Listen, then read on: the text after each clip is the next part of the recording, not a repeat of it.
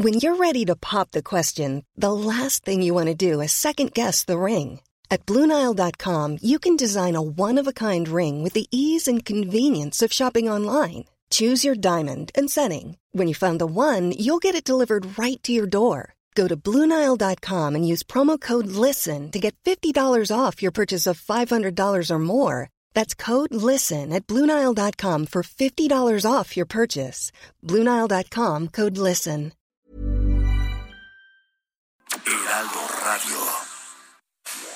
Inicia. Las noticias de la tarde con Jesús Martín Mendoza en Heraldo Radio.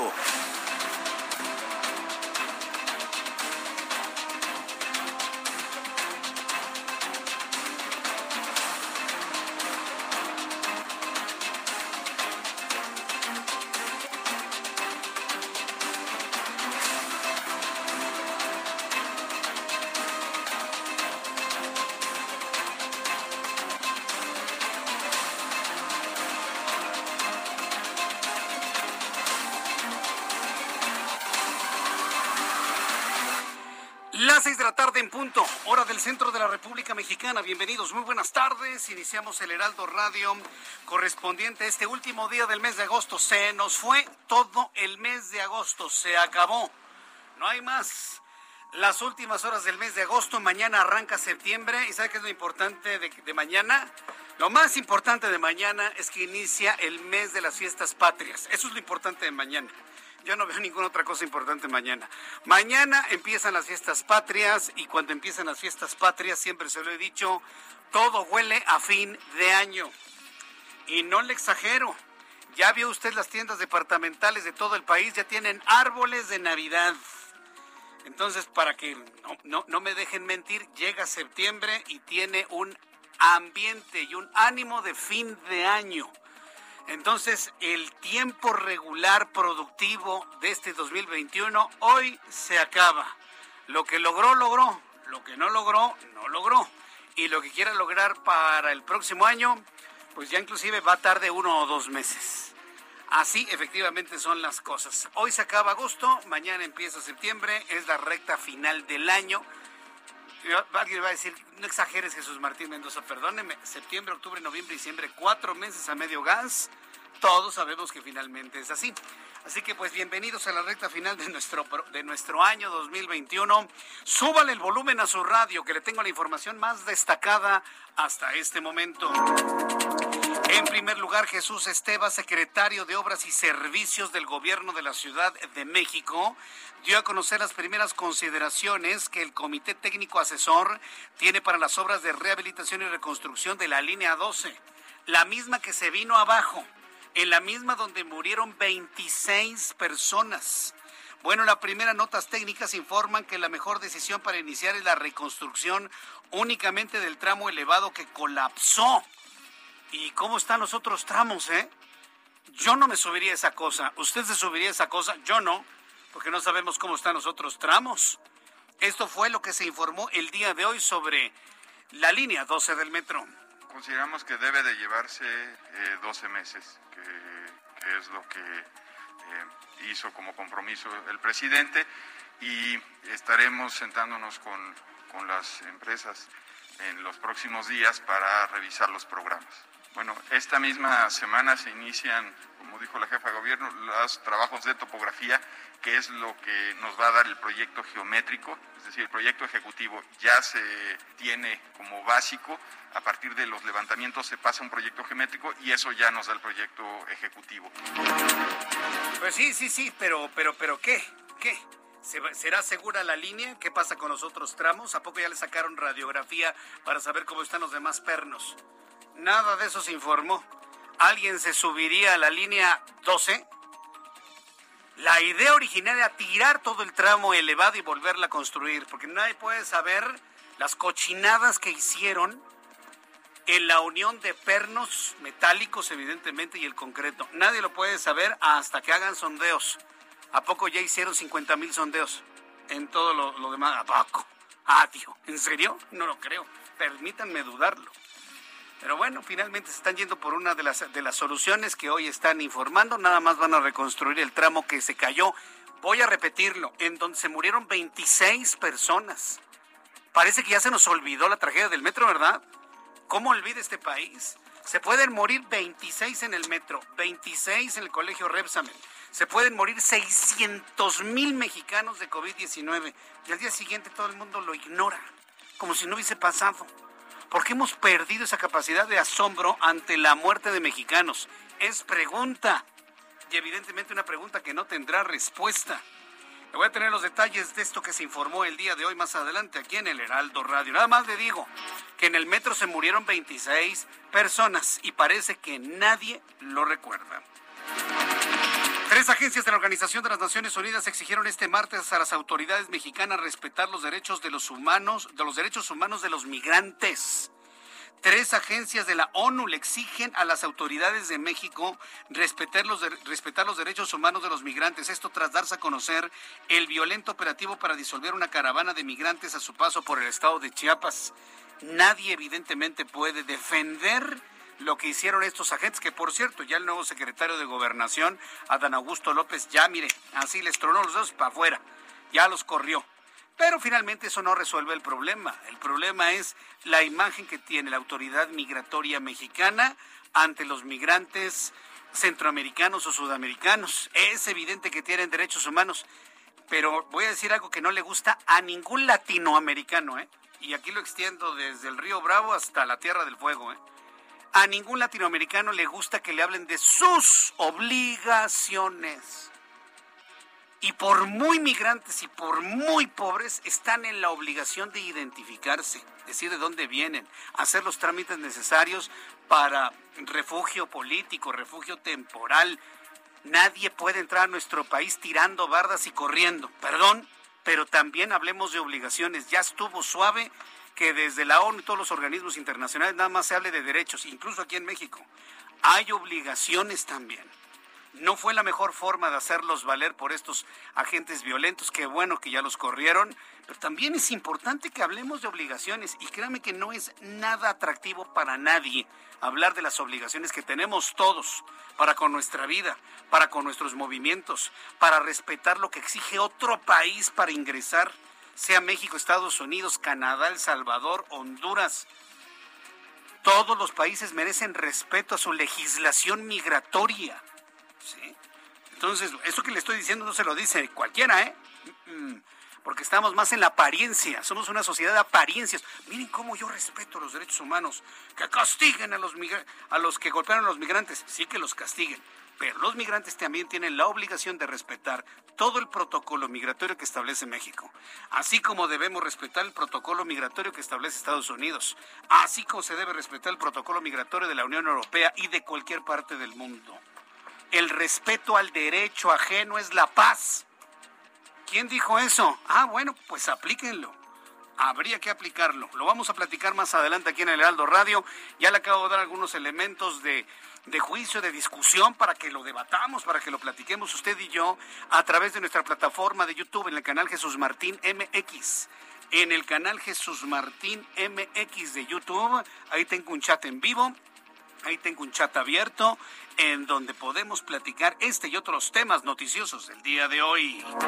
Le informo en este resumen de noticias que el consejero presidente del INE, Lorenzo Córdoba, aseveró que las eventuales reformas a los órganos autónomos del Estado, los cambios deben venir de diagnósticos serios, de diagnósticos razonados, de diagnósticos incluyentes y no consensuados y no desde la descalificación simplista y simplona. Bueno, en pocas palabras, las modificaciones al INE que pretende López Obrador no pueden venir de su hígado. Eso es lo que quiso decir Lorenzo Córdoba. No pueden venir del hígado de López Obrador. Tiene que ser producto de una gran evaluación nacional sobre lo que hace el INE. Yo creo que todos estamos de acuerdo en que gasta mucho dinero el INE. Yo creo que tiene que adelgazar el INE, pero no desaparecer. Entonces también otro tema de gran debate aquí en el Heraldo Radio para que usted me escriba y me diga qué es lo que piensa.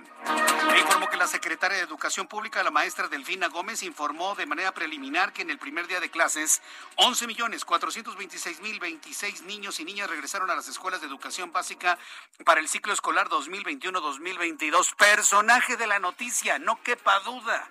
La maestra Delfina Gómez híjole, ella y su equipo no sabe cómo han trabajado, me consta porque los he visto, ¿eh? cómo han trabajado para poder normar criterios, sobre todo encontrar los equilibrios en la educación presencial, en la educación en línea, en la educación híbrida. Esto fue lo que dijo hoy por la mañana. Quiero informar que los estados que iniciaron precisamente el día de ayer fueron 30, 30 estados, recordando que en el caso de Baja California Sur y Sinaloa, precisamente por la el huracán Nora, eh, no, no regresaron, sin embargo el día de ayer por la noche me informaban que Afortunadamente creo que todo está ahorita trabajándose bien y el fin de semana o más tarde el lunes, el presidente le informo que ya regresan estos, estos estados. En lo que se refiere a las cifras, eh, yo les comento, son preliminares y ahorita les explico por qué. En lo que se refiere a las escuelas, ahorita llevamos 119.497 escuelas que, que, que, tuvieron ayer como registro que ya abrieron precisamente el inicio, inicio en docentes 970.617 y en alumnos 11.426.026.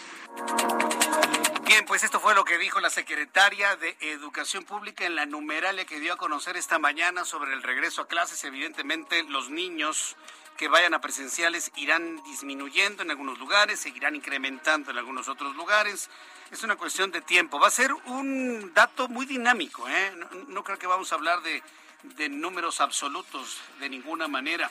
También informo que el Banco de México actualizó al alza dos de sus tres escenarios de crecimiento para la economía nacional que se recupera de la pandemia. Banjico estima que en 2021 el Producto Interno Bruto va a crecer en un escenario de 6.2% por arriba de la previsión anterior del 6% y para el más pesimista entre el 5 y 5.7% para 2022 la expectativa se mantuvo en 3%. Es decir, este año la economía de México cae, caerá, subirá 6%. ¿Cuánto, está, ¿Cuánto estaban previendo el Banco de México? 5.7%. En el mejor de los escenarios, 6%. Hoy Banco de México dice, dice 6.2%. Pero espéreme tantito. Para que luego el señor de las mañaneras no venga a echar las campanas al vuelo, espéreme tantito. Imagínese usted un pozo, ¿sí? Un pozo que mide 100 metros, ¿sí? Para que usted se imagine un pozo de 100 metros. Esos 100 metros donde cayó México equivalen al 9% del Producto Interno Bruto que cayó el año pasado. Lo que está diciendo el Banco de México es de esos 100 metros que cayó, va a subir 6.2 metros de todo lo que cayó. Si me, me doy a explicar con este ejemplo muy burdo. Tenemos que entender el crecimiento que habla el Banco de México desde el fondo del abismo del 9% que cayó nuestra economía en 2020. Lo tengo que explicar así con palitos y bolitas para que luego no me salgan, ya saben ustedes quiénes, como, ah, como nunca había crecido la economía. No, señores, como nunca se derrumbó por la pandemia y por las malas decisiones gubernamentales. Y ahora, como un efecto rebote, que lo tienen todas las economías, invito para que lea Samuelson, como un efecto rebote, pues tenemos ahí efectivamente un, crecimiento que puede oscilar entre el 5 y el 6%. Los más pesimistas hablan de un 3%. Insisto, desde el fondo, a manera de rebote de la caída económica del año pasado. Perdón que me extienda en esto, pero es que luego este tipo de noticias no se entienden y, da la impresión con que uh, estamos mejor que nunca. No es cierto, no es verdad. Joe Biden, presidente de los Estados Unidos, declaró que la retirada de los militares estadounidenses de Afganistán fue la mejor decisión para Estados Unidos después del colapso militar y social que vivió el país asiático tras la huida del presidente Arashaf Ghani. El mandatario señaló que el 31 de agosto no fue una fecha elegida de manera arbitraria, sino que fue planeada para salvaguardar la vida de los estadounidenses. Esto fue lo que dijo Joe Biden, presidente de Estados Unidos. El contrato de la administración anterior decía que si se cumplía el plazo del primero de mayo, entonces los talibanes no iban a atacar a las fuerzas estadounidenses, pero si nos quedábamos, ya la cosa no iba a ser así para nada. Así que nos quedamos con una decisión simple. O bien seguíamos con el compromiso del último gobierno y salíamos de Afganistán, o decíamos que no nos íbamos a ir y nos íbamos a cometer con más de 10.000 efectivos y volver a la guerra. Esa era la opción que teníamos ante nosotros, la opción real, entre escalar o salir del país. Yo no iba a prorrogar esta guerra para siempre. Yo no iba a prorrogar esta guerra para siempre, dice Joe Biden, quien finalmente le da final, punto final, a una de las guerras más largas, más caras y más inútiles que ha emprendido cualquier, cualquier gobierno en la historia de los Estados Unidos. Por lo menos es lo que dicen los analistas allá en la Unión Americana. La más larga, la más cara y la más inútil solamente eh, rivaliza con otros conflictos históricos, ¿no? Vietnam, por ejemplo, rivaliza con Vietnam. Y bueno, pues ahora tenemos Afganistán, en donde no se logró absolutamente nada. ¿Sabe cómo celebraron hoy los talibanes? Las imágenes que han dado la vuelta al mundo muestran imágenes al anochecer de, de Kabul, de la ciudad de Kabul y las zonas aledañas del aeropuerto, donde cientos de talibanes eh, disparan sus armas de fuego al aire. Haga de cuenta que parecía, parecía México en la noche del 15 de septiembre, pero no eran fuegos artificiales, eran balas de armas largas disparadas al aire a manera de festejo, no por la salida de los estadounidenses, sino por el regreso de un talibán que nunca se fue. Es más, el regreso de un talibán que regresó más que fortalecido a ocupar el gobierno de Afganistán. Un hecho verdaderamente sorprendente lo ocurrido en las últimas horas, de la cual le tendré detalles más adelante aquí en el Heraldo Radio. Vamos con la información de nuestros compañeros corresponsales en la República Mexicana. En otras partes del país también tenemos noticias y vamos directamente hasta el estado de Michoacán con nuestra corresponsal Paola Mendoza. Adelante, Paola, gusto en saludarte. Muy buenas tardes. Muy buenas tardes, Jesús, a ti y a toda la auditoría que te escucha la tarde de este martes comentarte que en Michoacán, ante la tercera hora del COVID-19, la cual continúa azotando la entidad con más de 800 contagios diarios, el gobierno estatal emitió un decreto mediante el cual se establece la suspensión de fiestas patrias los días 15, 16 y 30 de septiembre, así como cualquier tipo de festejo relacionado con la renovación de los ayuntamientos. Mediante un decreto publicado en el periódico oficial del gobierno del estado, que tiene vigencia al 30 de este mes, se indicó que eh, pues únicamente se llevarán a cabo eventos, eh, actos solemnes como el izamiento de la bandera, todo ello eh, mediante todo el uso de, medidas sanitarias para evitar los contagios de COVID-19. Y pues bueno, con el cambio de ayuntamientos que ya es el día mañana, primero de septiembre, todo tipo de actividades masivas están completamente prohibidos, por lo que a partir de la toma de protesta, los nuevos alcaldes deberán instalar un comité municipal de salud para el seguimiento de la pandemia una vez que tomen el cargo, Jesús.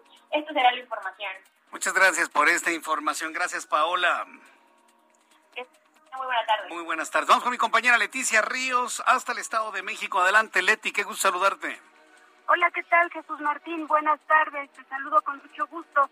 Pues para informarte que hasta este momento elementos de la Coordinación Municipal de Protección Civil del municipio de Tlalnepantla eh, pues mantenían la búsqueda de Ana Karen N., joven de 18 años que fue arrastrada por la corriente ocasionada por las intensas lluvias el domingo pasado en la colonia Lázaro Cárdenas, primera sección, mientras viajaba de copiloto eh, en una motoneta.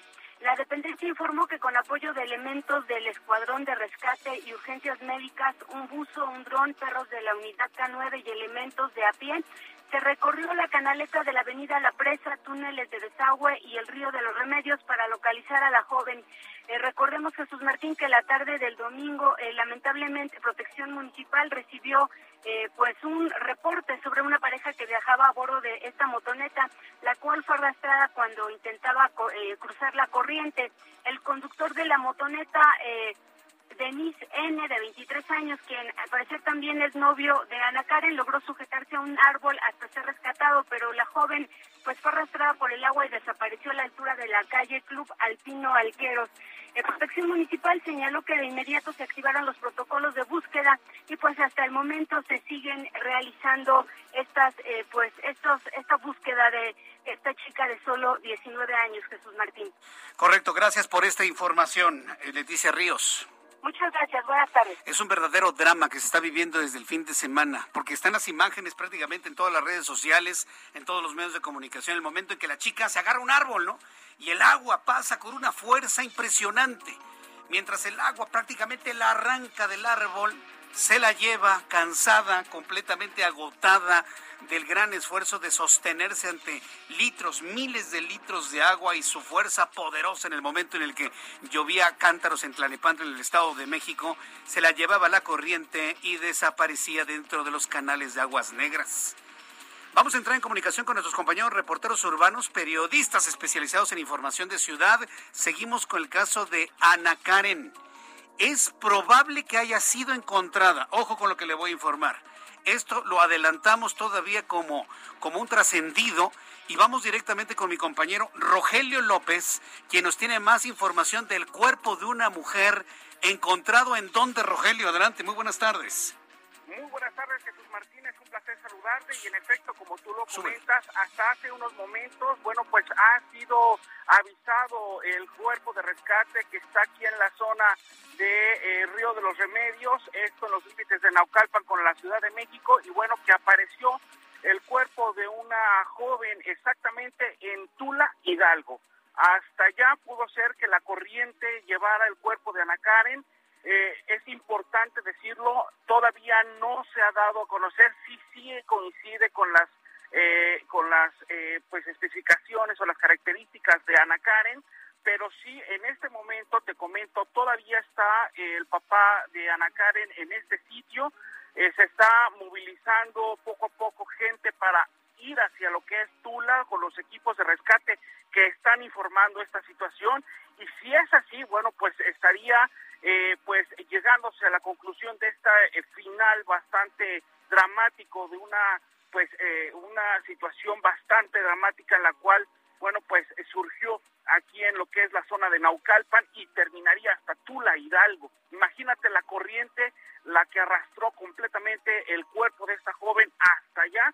Y bueno pues ahorita pues estamos la situación solamente está el papá no está la mamá no se sabe ah, si ella ya se avanzó hacia lo que es Tula para poder reconocer el cuerpo. Ahorita este pues hay mucha expectación sobre esta situación, pero sí en este momento eh, pues todavía no se sabe si sí en efecto coinciden las características para poder poder decir si es el cuerpo de Ana Karen el que se está pues ahorita salvando en lo que es Tula Hidalgo. Ahora bien, eh, eh, en Tula, bueno, un poco antes de Tula Hidalgo tenemos a, Totonilco. En Atotonilco tenemos ahí una planta de tratamientos de aguas negras. El cuerpo había sido, habría sido encontrado más hacia Totonilco, por donde está la presa Requena, por donde está este esta planta de, tratamiento de aguas negras o más hacia Tula. ¿Qué, ¿Qué, información más específica tendría sobre eso, Rogelio López? Mira, propiamente nos están comentando los equipos de rescate que fue a la altura pasando lo que es ya hacia Tula.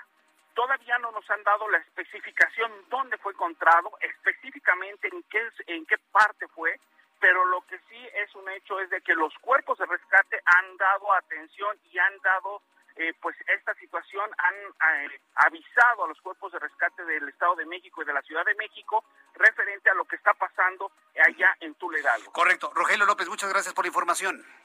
Continuamos pendientes. Alan Rodríguez, rápidamente, infórmanos dónde te ubicas. Buenas tardes. Hola, ¿qué tal Jesús Martín? Amigos, muy buenas tardes. Tenemos el reporte de vialidad desde el viaducto en su tramo entre Insurgentes y hasta la zona de Andrés Molina Enríquez. Para todos nuestros amigos que se desplazan en estos momentos hacia el oriente de la capital, encontrará asentamientos, esto en carriles centrales del viaducto Miguel Alemán Valdés. En el sentido contrario, la circulación es bastante lenta también para quien se desplaza desde Calzada Tlalpan hasta la zona de patriotismo, es decir, con dirección hacia la zona oriente. Ya por último, comentarles que la avenida Cuauhtémoc desde Chapultepec hasta el eje 4 Sur presenta asentamientos para que para quienes se desplazan hacia el sur de la Ciudad de México, esto por el cambio de luces del semáforo. Por lo pronto, Jesús Martín, el reporte. Gracias por la información, Alan. Buenas tardes. Augusto Tempa, rápidamente antes del corte, ¿qué información nos tienes? Te platico, Jesús Martín, rápidamente que me encuentro sobre la avenida Periférico y hay carga desde la avenida Constituyentes hasta Fuente de Petróleos, estos son los carriles centrales para quienes se dirigen hacia la zona de Naucalpan. La alternativa podría ser calzada de Chivatito para poder ingresar a la zona de Polanco. Y también presenta eh, la avenida Paseo de la Reforma carga vehicular desde la Fuente de Petróleos hasta el Auditorio Nacional, así que hay que tenerlo en cuenta para aquellos que se dirigen hacia la Fuente de Petróleos y quienes van en sentido contrario, el avance es constante hasta la zona centro. Jesús Martín, el reporte. Muchas gracias por esta información, Augusto. estamos pendientes. Daniel Magaña, rápidamente, unos segundos antes del corte. ¿Dónde te ubicas? ¿No tenemos a Daniel? Bueno, después de los anuncios, te voy a tener lo que sucedía un día como hoy. Vamos a revisar las condiciones del tiempo y le invito para que se quede con nosotros. Por supuesto, todos los detalles de la información el día de hoy aquí en el Heraldo Radio. Le invito para que me escriba a través de Twitter, arroba Jesús Martín MX y a través de YouTube en el canal Jesús Martín MX. Tenemos un chat en vivo para que usted ahí me envíe todos los detalles y muy pendientes de la identificación del cuerpo femenino que fue localizado en un canal de aguas negras en Tula. Regresamos con esta información. Escuchas a Jesús Martín Mendoza con las noticias de la tarde por Heraldo Radio, una estación de Heraldo Media Group. Heraldo Radio, la H que sí suena y ahora también se escucha.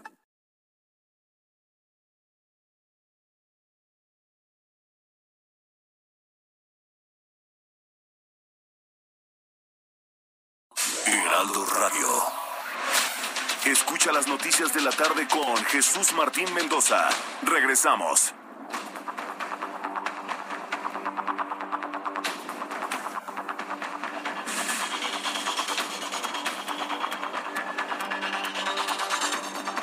Ya son las seis y media, las seis de la tarde con 30 minutos hora del centro de la República Mexicana. Escucha usted el Heraldo Radio. Yo soy Jesús Martín Mendoza con las noticias a esta hora de la tarde. Bien, eh, primero vamos a revisar lo que sucedió un día como hoy rápidamente porque finalmente nos dejó este trabajo. Abraham Arreola, quien siempre muy pendiente de lo que sucede, hoy es un día significativo, es el último día del mes de agosto. ¿Qué pasaba un día como hoy, 31 de agosto, en México, el mundo y la historia? Abraham Arreola. Amigos, excelente martes. Esto es un día como hoy en la historia, 31 de agosto. 1888, en Londres, Jack el Destripador asesina a su primer víctima. 1935, en Washington, D.C., el presidente Franklin D. Roosevelt promulga la primera Neutrality Act o Ley de Neutralidad, la cual prohíbe al gobierno apoyar o censurar a cualquier país que se encuentre en una situación beligerante. Míralos ahora. 1950 en México se inaugura el Canal 4, lo que significa el inicio formal de la televisión mexicana. 1951, la empresa alemana Deutsche Grammophon presenta el primer long play o primer vinilo de larga duración. 2007 es el lanzamiento de Hatsune Miku, el banco de voz del programa Vocaloid. Además, hoy es el Día Internacional de la Solidaridad y el Día Internacional de los Afrodescendientes. Amigos, esto fue un día como hoy en la historia. Gracias Abraham Arreola por las efemérides del día de hoy. Un saludo caluroso a quienes cumplen años y festejan su santo en este día. Revisando rápidamente, el Servicio Meteorológico Nacional nos informa que seguiremos con la condición de intensos nublados y lluvia. Hoy prácticamente no vimos al sol para nada en la Ciudad de México. En el centro del país no lo vimos absolutamente para nada. Y es que en el, pronóstico meteorológico se habla de las ondas tropicales número 25-26, canales de baja presión, lluvias puntuales intensas de 75 a 150 milímetros, lluvias muy fuertes en Sonora, Sinaloa y Chiapas, viento huracanado hasta 60 kilómetros en Sonora, Chihuahua, Coahuila, Nuevo León, Tamaulipas, Veracruz y en la costa de Yucatán y de Querétaro. Sin embargo, en algunas localidades de Baja California tendremos temperaturas que rebasen los 45 grados Celsius a la sombra. En las imágenes que le muestro y que usted puede de alguna manera ver a través de nuestro canal de YouTube, y si no, bueno, yo le describo, eh, toda la nubosidad generada por Nora se ha disipado por completo se ha disipado por completo, se ha regado, vamos a decirlo así de esta manera para poderlo entender, toda esta nubosidad hacia el norte de la República Mexicana y la zona fronteriza con los Estados Unidos. Estas imágenes que le proporciona a través de YouTube nos las envía el Servicio Meteorológico Nacional, eh, obtenidas de las imágenes satelitales del satélite GOES 3 de los Estados Unidos, que muestra precisamente cómo se están moviendo estos elementos atmosféricos en la parte de Norteamérica. Eh, lo que nos llama la atención es estos bancos nubosos en todo lo que es del Pacífico Sur frente a las costas de El Salvador, de Guatemala, de Chiapas todavía alejados algunos kilómetros de la costa, que conforme se vayan encontrando con las aguas cálidas del Pacífico, van a generar necesariamente un siguiente fenómeno ciclónico. No tengo duda de ello. Bueno, con estos elementos le doy a conocer el pronóstico del tiempo para las siguientes ciudades. Amigos en Guadalajara, Jalisco, nubladísimo en Guadalajara, 22 grados en este momento, mínima 16, máxima 26. En Monterrey, Nuevo León, llueve en Monterrey, 32 grados en este momento, mínima 22, máxima 34. Y aquí en la capital de la República, nublado y con algo de lluvia en el norte de la ciudad, 19 grados, es fresco, abríguese muy bien, el amanecer estará muy frío con 11 grados y la máxima para el día de mañana alcanzará los 19 grados Celsius.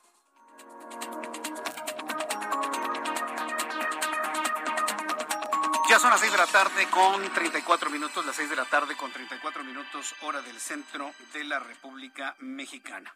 Vamos con Ángel. Vamos con nuestro compañero Daniel Magaña. ¿Qué información nos tienes, Daniel Magaña, a esta hora de la tarde? Te escuchamos.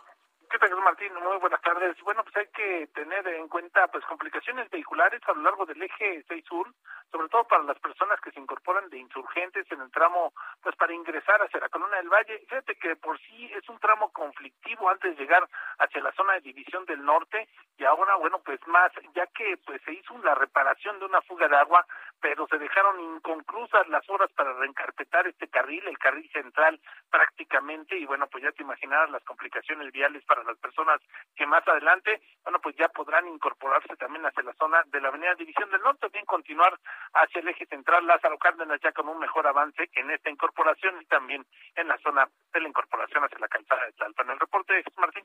Muy buenas tardes. Gracias, muy buenas tardes. Es lo que nos ha informado nuestro compañero Daniel Magaña. Hay reacciones a nivel internacional de la violencia de los agentes migratorios del Instituto Nacional de Migración que dependen de la Secretaría de Gobernación. Con decisiones claras y contundentes en el sentido de correr a los agentes que violentaron y golpearon a los migrantes en las imágenes que le he presentado en el Heraldo Televisión, le hemos presentado mis colegas y yo en el Heraldo Televisión, de qué manera tan inmisericordia y brutal fueron golpeados estos hombres y hasta mujeres. El secretario de Gobernación, Augusto López, bueno, pues ya tomó la decisión prácticamente de, correrlos, ¿no? Y yo creo que eso no es suficiente. Y en, la primera oportunidad que tengamos de platicar con el secretario de Gobernación, decirle que no es suficiente. Se tienen que fijar responsabilidades por este tipo de agresiones, porque este tipo de cosas están en los ojos del mundo y de la Organización de las Naciones Unidas. Y México no tiene calidad moral. Nuestro país en su conjunto de sociedad, gobierno, instituciones, no tenemos calidad moral para defender este tipo de agresiones cuando desde México se exportan todos los días centenares de mexicanos que entran a la mala a los Estados Unidos, con el argumento y el pretexto que usted quiera que si la falta de oportunidades, que si la falta de trabajo, que si no sé qué, que si voy a ganarme dólares a los Estados Unidos, que si me voy de mojado. No podemos estar golpeando a los centroamericanos que ingresan a México cuando estamos exigiendo respeto y prácticamente puertas abiertas al gobierno de Joe Biden en la frontera con los Estados Unidos. Es una incongruencia total y absoluta. Es una incongruencia total. O sea, no hay calidad moral para ponernos en el papel de hoy te voy a agarrar a golpes porque violentaste las reglas mexicanas de, de entrada al país. Ahora bien, si hablamos del otro lado, todos los migrantes de todas partes del mundo que quieran entrar a cualquier otro país deben cumplir con elementos mínimos, mínimos de identificación, cumplir con los eh, protocolos mínimos necesarios para ingresar a otro país. Es un principio de respeto fundamental. Pero, es que el, el, movimiento humano, Jesús Martínez, ese es un derecho humano inalienable. Estoy totalmente de acuerdo. Pero también existen fronteras, existen países, existen banderas que ponen sus reglas, unas más laxas que otras, otras más injustas que otras. ¿sí? Pero se tiene que entender que quien entra a la mala, pues no le va a ir bien. Hay quienes les ha ido bien, afortunadamente. El otro día precisamente platicábamos, hice una entrevista en el Heraldo Televisión, seguramente alguien la recuerda, que hablaba precisamente con especialistas en materia de migración y solamente a uno de cada mil uno de cada mil que se meten a los Estados Unidos de manera indocumentada, y hablo de mexicanos, logran encontrar un trabajo estable que les dé la posibilidad de tener un ingreso. Uno de cada mil que les dé un ingreso suficiente para vivir en los Estados Unidos y para enviar dólares a México. Y esa cifra está en crecimiento, ¿eh? porque todas las, en muchas ocasiones, en varias mañaneras, el presidente de la República presume las remesas internacionales cuando debería ser un dato de vergüenza. Cada dólar que entra a los Estados Unidos producto de un trabajador mexicano que no encontró trabajo en México es un dólar de vergüenza porque no encontró oportunidades, trabajo, posibilidad de crecimiento en México. Lo tuvo que encontrar en los Estados Unidos. No, no, el, tema migratorio es, es muy apasionante, es muy interesante, pero al mismo tiempo muy doloroso. Porque inclusive hay quienes en el intento pierden la vida. Hoy, por ejemplo, en la oficina en México del Alto Comisionado de las Naciones Unidas para los Refugiados, la ACNUR, la Organización Internacional para las Migraciones y la Oficina en México del Alto Comisionado de las Naciones Unidas para los Derechos Humanos han exhortado a la Guardia Nacional y al Instituto Nacional de Migración, hay que entender, finalmente la Guardia Nacional emana del Ejército Mexicano y el Instituto Nacional de Migración pertenece a la Secretaría de Gobernación. La implementación de medidas inmediatas de prevención de no repetición y rendición de cuentas por las agresiones contra migrantes en la zona fronteriza. No hay razón para golpearlos. Puede haber razones para decirles no puedes entrar, pero no hay razón para golpearlos. Además de exigir el respeto a migrantes y solicitantes de asilo, las tres agencias de la Organización de las Naciones Unidas pidieron al Instituto Nacional de Migración y a la Guardia Nacional avanzar con la investigación de los casos de violaciones de uso de la fuerza y sancionar a quienes resulten responsables por los actos registrados el 28 de agosto contra el grupo de al menos 200 personas que intentaron entrar al estado de Chiapas entonces, bueno, como ya le adelanté, el nuevo secretario de Gobernación ya tomó las medidas conducentes y evidentemente ya están revisando todo lo ocurrido en torno a los migrantes golpeados y de una manera salvaje, de una manera verdaderamente salvaje que no se puede bajo ninguna circunstancia justificar. En otros asuntos, cuando son las 6 de la tarde con 40 minutos, para que usted vaya calculando su tiempo de, llegada a su lugar de destino, a su casa o el encuentro con los amigos a esta hora de la tarde, quiero informarle que al acatar la sentencia del Tribunal Electoral del Poder Judicial de la Federación, hoy el Instituto Nacional Electoral, el INE, dotó a la Cámara de Diputados de 250 mujeres y 250 hombres, con lo que se cumple el principio de paridad mismo que no implica peligro alguno al orden constitucional. El Consejo General de Línea acató la sentencia del Tribunal Electoral del Poder Judicial de la Federación para la reasignación de diputados por el principio de representación proporcional y con ello consolidar una integración paritaria en la Cámara Baja. Otro tema verdaderamente complicado en el análisis, porque ¿qué es lo que nos debe importar a todos? Que haya una paridad 50-50 a como lugar o que sean hombres y mujeres verdaderamente eficientes en su trabajo. Yo me voy por la eficiencia, ¿eh? perdón, pero yo, en lo personal, yo prefiero alguien, sin importarme que sea hombre y mujer, que sea eficiente en una Cámara de Diputados, en la generación de ideas, en la resolución de problemas, en la generación de, de análisis para nuevas legislaturas o para corregir lo que está. Yo creo que estamos en el punto en que no, nos debería ni preocupar si se es hombre o mujer en el entendido de que hay igualdad. Entonces, en un ambiente de igualdad como se pretende, si es hombre o es mujer, pues qué, ¿no? Que lo ideal son 250, 250, pues qué bueno, eso está muy bien. Pero ¿qué tal si tienen que meter hombres para cumplir con la paridad de género? Y en realidad hubiésemos tenido 300 o 350 mujeres más eficientes que los otros hombres. Como por qué habría que tener hombres no eficientes. Lo pongo en ese ejemplo porque si lo digo al revés, olvídese, me vienen a colgar de los dedos gordos del pie. Lo pongo en el ejemplo al revés. ¿Por qué habría que darle espacio a los hombres que no hacen trabajo y quitar a mujeres que son verdaderamente eficientes? ¿Por qué? ¿Cómo por qué? Nada más para cumplir con la paridad. Yo creo que tenemos que transitar, ahorita que estamos en este tiempo, en la paridad, ir hacia la eficiencia sin estar preocupados si la persona es XX o XY. Sin estar preocupados si la persona es XX o XY. Tenemos que pensar en eficiencias, pienso yo. Pero bueno, en este paso, en el siglo XXI, se ha cumplido con ese precepto de 250 hombres, 250 mujeres. Ahora habrá que ver si de manera igual, igual, igualitaria son eficientes en la Cámara de Diputados. Lo veremos evidentemente en el tiempo. Son las 6 de la tarde con 43 minutos hora del centro de la República Mexicana. Más adelante le voy a informar lo que dijo hoy Lorenzo Córdoba. Lorenzo Córdoba Vianello, quien es el consejero presidente del Instituto Nacional Electoral, pues de alguna manera ha planteado la necesidad de sí ir a una reforma a los órganos autónomos electorales, pero no desde el hígado, sino desde un análisis profundo de la verdadera razón de hacer esa, esa reforma que está proponiendo el presidente de la República. Pero bueno, eso se lo platico un poco más adelante. Antes tengo comunicación en este momento con Cintia Stettin. ¿Sí? ¿Con, quién tengo? Ah, perdón, perdón, perdón. Tengo comunicación en estos momentos con Dulce María Sauri.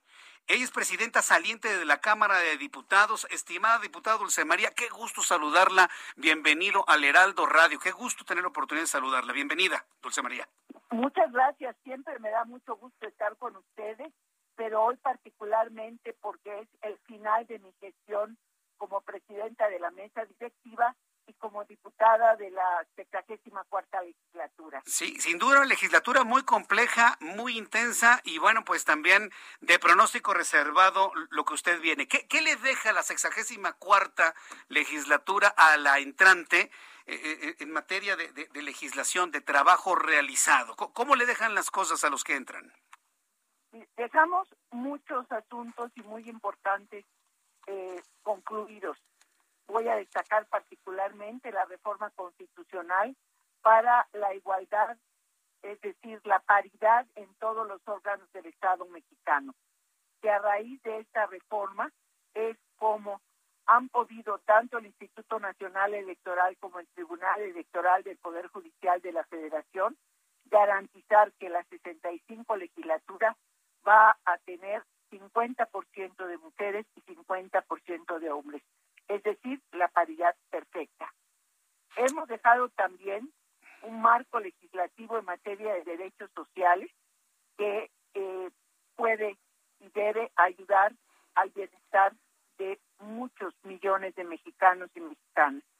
Logramos también ponernos de acuerdo para que al inicio de la legislatura pudiera el Ejecutivo Federal tener la institución que él concebía como la única posible para poder enfrentar el tema de la inseguridad y la violencia en grandes regiones del país. Me refiero a la Guardia Nacional.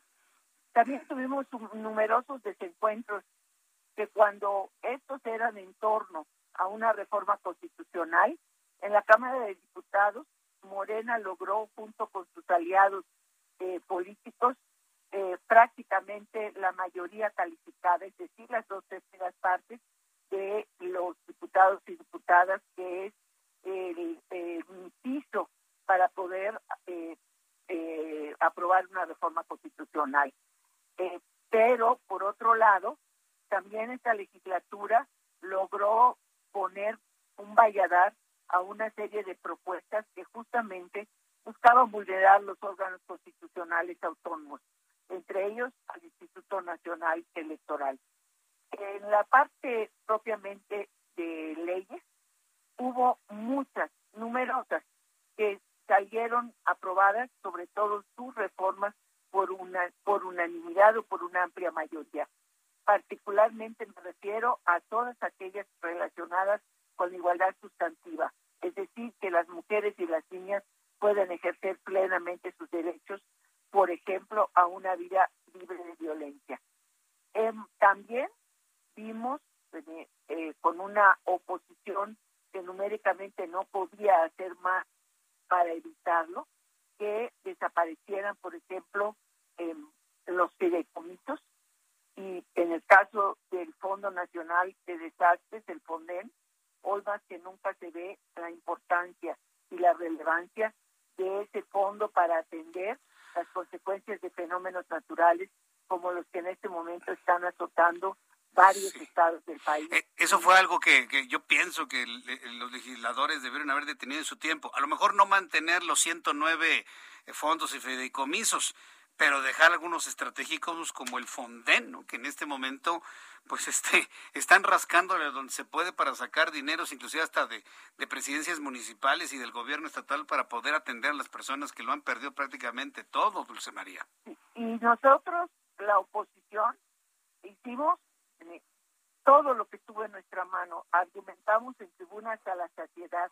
Fue quizá uno de los debates más prolongados de esta legislatura, pero a final de cuentas la mayoría de los votos que vinieron de Morena y sus aliados se impuso y los fideicomisos todos desaparecieron. Eh, no hubo ni siquiera posibilidad de distinguir eh, y decir que estaban desapareciendo fideicomisos y para recabar fondos que no existían, que no estaban, o es más, que no eran del gobierno federal, sino convenidos incluso con los estados y con algunas organizaciones eh, no gubernamentales. El rasero fue parejo y ya está la consecuencia. Tuvimos también extensísimos debates en materia de aprobación del presupuesto de egresos. Nos correspondió tres presupuestos, 2019, el primero de esta administración, 2020 y 2021. Este último se discutió y se aprobó en medio de la pandemia. Unos cuantos días antes de la discusión del presupuesto, tuvimos la primera sesión semipresencial regida por el reglamento eh, de la, para la contingencia sanitaria que permitió que las y los diputados pasaran lista, discutieran y votaran mediante una plataforma digital. Esto permitió que durante tres días seguidos debatiéramos el presupuesto de egresos 2021 y con un riesgo eh, sanitario mínimo, no solo para las y los legisladores, sino también para todo el personal de la Cámara. es decir, esta legislatura ha sido una legislatura singular, singular por la correlación de fuerzas, claramente eh, mayoritaria para el partido en el gobierno, como no se había visto desde 1994. Singular porque es la primera legislatura de la paridad, 241 diputadas de 500. Y singular también porque esa legislatura está cruzada por la pandemia del COVID-19 que ha azotado a toda la población mexicana. Eh, pues eh, yo le agradezco mucho, diputada, que nos haya tomado la llamada telefónica Dulce María Sauri Riancho. La verdad es que sí ha sido, fue una legislatura muy, muy compleja, sin duda alguna. Vienen momentos muy intensos, no me queda la menor duda ahora con la nueva configuración de la Cámara de Diputados y del Congreso. Estaremos muy atentos a ver cómo se dan las cosas ahí, pues agradecerle el trabajo de todo este tiempo, Dulce María, y gracias por tomar nuestra llamada telefónica el día de hoy. Muy agradecido siempre. Un abrazo. Muchas gracias a ustedes. Hasta luego. Gracias, que le vaya muy bien. Hemos conversado con Dulce María Sauri, presidente saliente de la mesa directiva de la Cámara de Diputados. Nos hizo un balance, ¿no? De finalmente todo lo que lograron, lo que no pudieron detener. Y, mire, yo agradezco esa sensibilidad en el sentido de señalar, hicimos como oposición, evidentemente en la anterior configuración, todo lo que estaba a nuestro alcance para que no desaparecieran todos los fideicomisos. Pero no se pueden pasar por el mismo raso a todos los fondos y los fideicomisos. Hoy se necesita el Fonden y nadie se atreve a, en este momento de los gobiernos federal y local a hablar de cómo le van a hacer para la reconstrucción porque no hay dinero. Todo ya se utilizó para qué? Pues para el gasto corriente y para, mire, para pagar a los siervos de la nación y para pagar las, la compra de votos llamado, como el programa que usted quiera llamarle. Son compra de votos, de voluntades. Ya, ahí se fue todo. Ahí se fue absolutamente todo.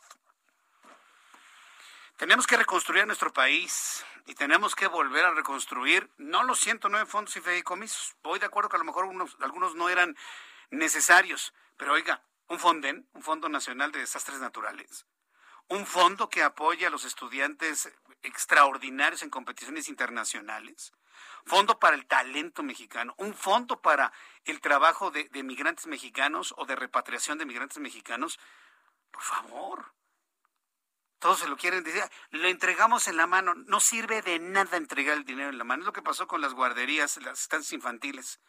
Desaparecen las estancias infantiles y me salen con que le van a entregar el dinero directamente a las mamás. Ni han entregado nada y de haberles entregado algo, dos billetes de 20 pesos. Dígame qué hace una mamá con 40 pesos en la mano y su niño sin, sin poder ir a una estancia para que ella trabaje. Es más útil esos 40 pesos sumados a 40 pesos de muchas mamás para tener una estancia donde los cuiden, donde los eduquen, donde les den de comer mientras las personas trabajan. Pero ese concepto está muy alejado de lo que hoy se piensa.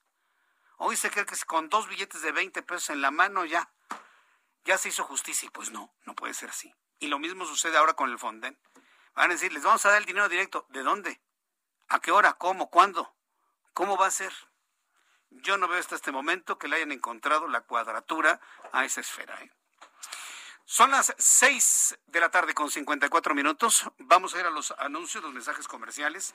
Después de los mensajes, voy a tener comunicación con nuestra reportera, eh, Cintia Stettin, precisamente para que nos dé más detalles de lo que la Unión de Alcaldías exige a la jefa de gobierno, Claudia Sheinbaum. Están exigiendo que se disculpe la doctora Sheinbaum. Hoy Claudia Sheinbaum le dijo a los alcaldes de la oposición, que por cierto, no están pidiendo, están exigiendo la destitución inmediata de Martí Batres como secretario de gobierno. Les respondió Claudia Sheinbaum, la política no puede ser un circo. Dice, por supuesto, es muy lamentable las agresiones y estamos investigando para saber qué fue lo que pasó. Pero el asunto está muy raro, lo estamos investigando y yo no estoy de acuerdo en que la política se convierta en un circo. Hoy condenó la jefa de gobierno Claudia Sheinbaum.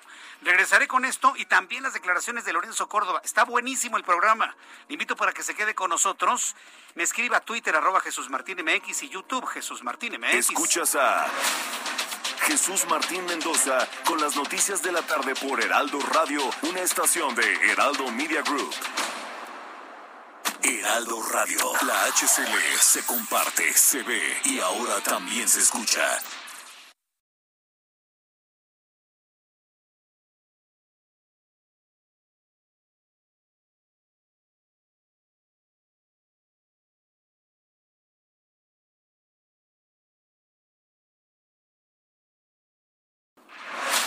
Escucha las noticias de la tarde con Jesús Martín Mendoza. Regresamos.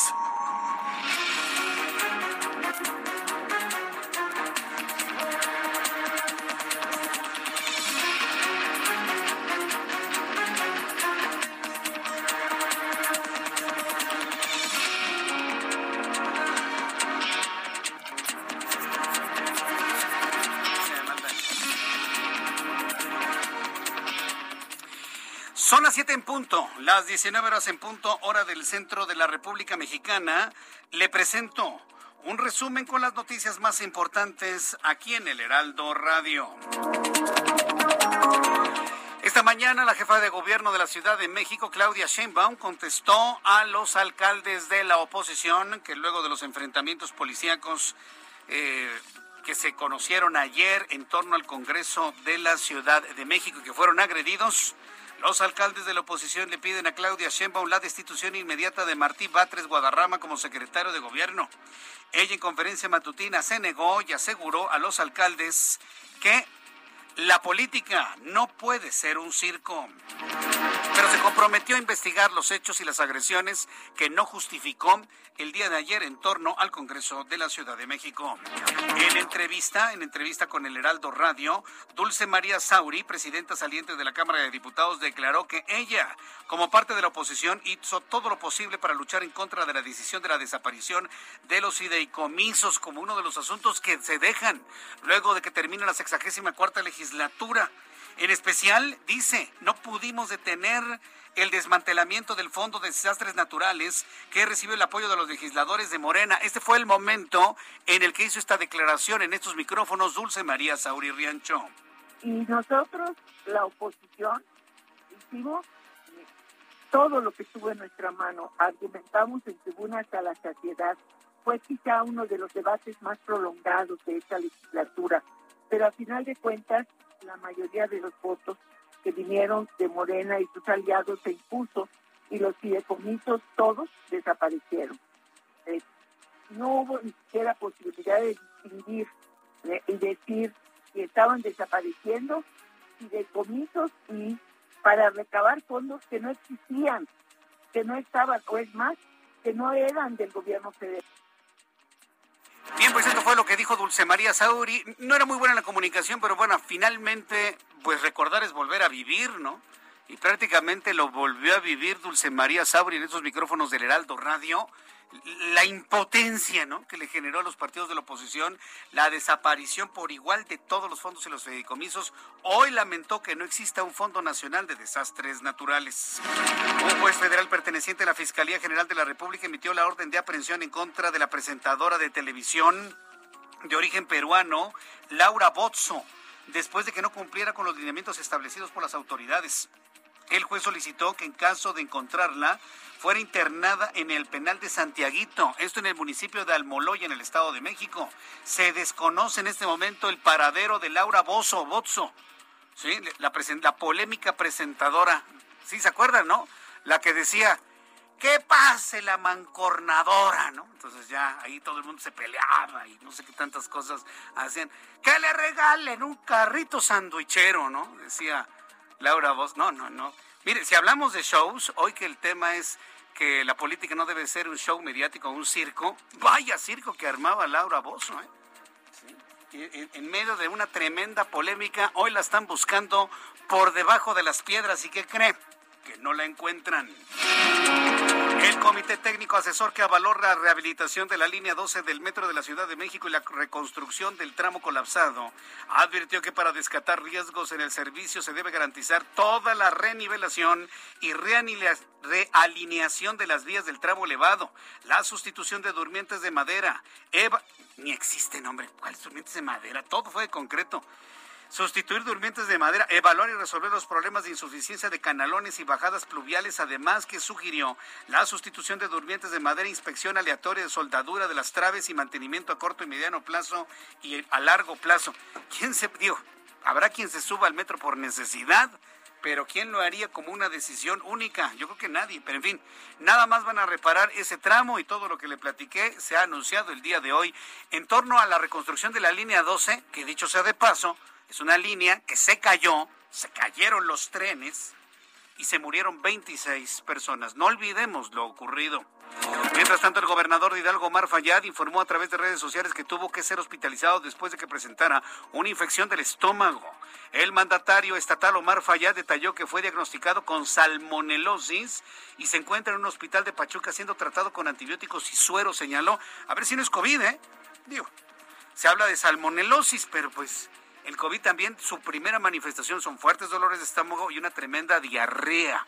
También se manifiesta así el virus cuando este por alguna razón es ingerido en alimentos contaminados con el virus. Estaremos muy atentos del estado de salud Omar Fayal. Le mandamos un saludo, un abrazo, esperando que se recupere pronto. Mientras tanto, el Fondo Nacional de Fomento al Turismo resolvió cambiar el sitio de la estación del Tren Maya en la ciudad de Mérida, Yucatán. El proyecto ferroviario tendría una parada en la plancha misma que se eliminará para dar paso a una estación en la zona de Tella para eficientar el tiempo de construcción de este, de este tren y evitar problemas de movilidad en la ciudad de Mérida.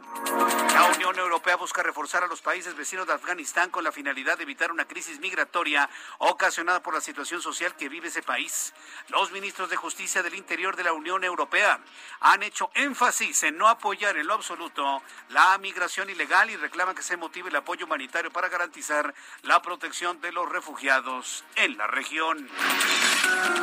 Su Santidad Francisco, el Papa Francisco, el líder de la Iglesia Católica que aglutina, nos aglutina a 1.400 millones de católicos en todo el mundo, afirmó en una entrevista concedida a la radio española que la salida de las tropas estadounidenses y sus aliados de la OTAN de Afganistán no se tuvieron en cuenta todas las eventualidades. Hoy el Papa, su Santidad Francisco, también opina y no muy favorable a la decisión que finalmente tomó Joe Biden, presidente de los Estados Unidos.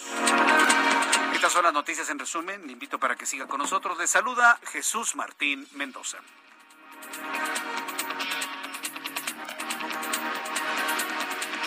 A ver, tenemos a Rogelio, ¿no? Para que nos...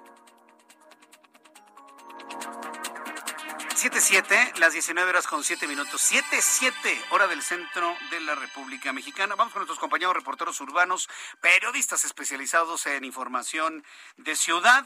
Aquí en el Valle de México, Alan Rodríguez, gusto en saludarte, Alan. ¿Cómo van las cosas?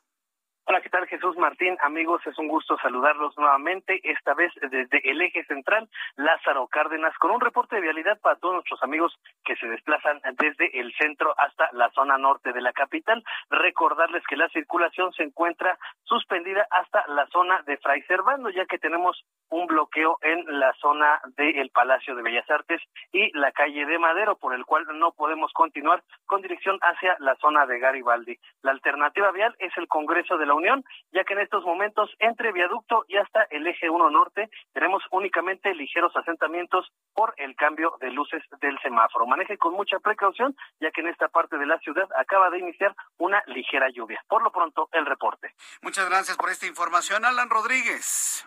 Continuamos el pendiente. Buenas tardes. Saludo a mi compañero Augusto Atempa. ¿Qué zona has recorrido en estos minutos, Augusto? Jesús Martín, continuamos en la zona poniente de la ciudad y tenemos bastante carga vehicular sobre la avenida Circuito Interior José, eh, José Bosconcelos. Eso para quienes transitan de la zona de Chapultepec y se dirigen hasta la zona de Benjamín Franklin. La carga vehicular es debido al cambio de luces en los semáforos, pero pasando este punto la circulación mejora con dirección hacia la avenida Revolución y para quienes transitan por la avenida Agustín Vicente Guía, el paso vehicular también se encuentra bastante afectado. Esto para quienes buscan llegar a Parque Lira. Una vez incorporándose esta avenida, la carga se encuentra hasta el paradero de Tacubaya. Tómenlo en cuenta para quienes buscan dirigirse hacia la zona de viaducto Miguel Alemán. Jesús Martín, el reporte. Muchas gracias por esta información, Augusto Atempa. Seguimos pendientes. Seguimos atentos con la información en esta zona y saludo a Daniel Magaña. Hola Daniel, ¿en qué zona te ubicamos? Buenas tardes. ¿Qué tal Jesús Martín? Ahora con la información vehicular de la zona de División del Norte, las personas que se incorporan del eje 6 en dirección pues hacia esta zona centro de Benito Juárez, pues tenemos algo de carga vehicular, pero a partir de este punto el avance pues es constante para continuar sobre la avenida División del Norte en dirección hacia la zona pues también de Miguel Ángel de Quevedo, aquí a partir del circuito interior, también la incorporación de la calle de Jicotenca, pues sí tenemos complicaciones viales, en promedio tardarán dos cambios de la luz del semáforo de la zona de Miguel Ángel de Quevedo para continuar hacia la calle Pacífico o bien para incorporarse en dirección hacia el paradero de Tarqueño. El reporte Jesús Martín. Buenas tardes. Gracias, muy buenas tardes. Gracias, Daniel Magaña. Cuando son las siete con diez, en las 19 horas con 10 minutos, hora del centro de la República Mexicana, de lo que es el centro del país, nos vamos directamente hasta el estado de Chiapas. La entidad ha estado en el centro de la noticia con este tema de la caravana migrante y los excesos de algunos agentes migratorios que ya fueron destituidos por el, por el secretario de Gobernación, Adán Augusto López. ¿Cómo se está desmantelando esta caravana? Tengo información de que ahora ocurrió en Mapastepec. Jenny Pascasio, corresponsal en Chiapas. Adelante, Jenny. ¿Qué tal, Jesús Martín? Muy buenas tardes. Como bien dices, la caravana migrante que salió de Tapachula el pasado sábado fue desintegrada el día de hoy mientras esperaba a un segundo grupo que también podría ser detenido en las próximas horas, a pesar de que la mayoría viaja con visa humanitaria y constancia de solicitud de refugio. La primera caravana descansaba en el Parque Vicente, en, perdón, en el Parque Benito Juárez de la cabecera municipal de Mapastepec, cuando inició el operativo del Instituto Nacional de Migración y la Guardia Nacional. Varios migrantes lograron huir, otros se escondieron en viviendas y comercios donde los agentes migratorios hicieron destrozos y con violencia sacaron a estos extranjeros como delincuentes. Esto según los testimonios de los propios pobladores. Tres menores desaparecidos, hombres, además de mujeres embarazadas golpeadas, fue el saldo de este operativo que obligó a muchos migrantes a esparcirse y tomar rutas peligrosas. Te comento que la segunda caravana integrada por otros 300 migrantes, principalmente de Haití y Centroamérica, esta mañana también colocó barricadas para defenderse del operativo implementado por la Guardia Nacional y Migración en el tramo carretero Huitzla-Mapastepec. De no ser detenidos por los operativos de las fuerzas federales, esta segunda caravana pernoctará esta, eh, en Mapastepec el día de hoy, donde esperan encontrarse con los integrantes del primer grupo que aún se encuentren en ese municipio. Te comento que estas detenciones de hoy, como el uso desmedido de la fuerza, fue documentado por la Comisión Nacional de los Derechos Humanos, que ya se comprometió a investigar los hechos de violencia y emitió medidas cautelares para la caravana que hasta ahora ninguna de estas recomendaciones ha sido llevada a cabo, a pesar de que las, estas medidas cautelares ya fueron notificadas ante las autoridades correspondientes. Es la información que tenemos. Jesús Martín, muy buenas tardes. Gracias, muy buenas tardes. Gracias, Jenny Pascasio. Nos mantenemos al pendiente contigo ¿eh? de todo lo que ocurra en el sur de la República Mexicana. Gracias. Estaremos muy atentos. Muy buenas tardes. Hasta luego, que te vaya muy bien. Estaremos muy atentos. Cuando son las siete con doce, las siete con trece ya en este momento, hora del centro de la República Mexicana, una de las noticias importantes fueron estos datos que dio a conocer hoy el Banco Banco de México, en el sentido de un crecimiento, un crecimiento de la economía que puede, oscilar entre, eh, desde la expectativa más, eh, vamos a decirlo, más pesimista, de un 5%, y la más optimista hasta un 6.2%. Lo había topado en un 6%, pero habla de un 6.2%. Ya explicamos finalmente el movimiento de la economía durante el año pasado y lo que algunos analistas financieros consideran un efecto de rebote. Pero también hay que reconocer un asunto que me parece que es muy importante. En este efecto de rebote y en esta expectativa del crecimiento económico, debemos entender un incremento en el dinamismo económico, un incremento en las transacciones, un incremento en, eh, la economía de nuestro país. Eh, es decir, el volver a mover la economía trae en consecuencia que en este momento algunas personas estén visualizando ya para el final del año, pues tener trabajo, tener eh, un nuevo negocio, visualizarlo inclusive para el año que entra. Y todo lo que ha sucedido con la pandemia nos ha obligado a usted y a mí y a todos a cambiar nuestra forma de relacionarnos con el mundo financiero. No me queda la menor duda. Por ejemplo, vamos menos a las sucursales bancarias, ¿sí?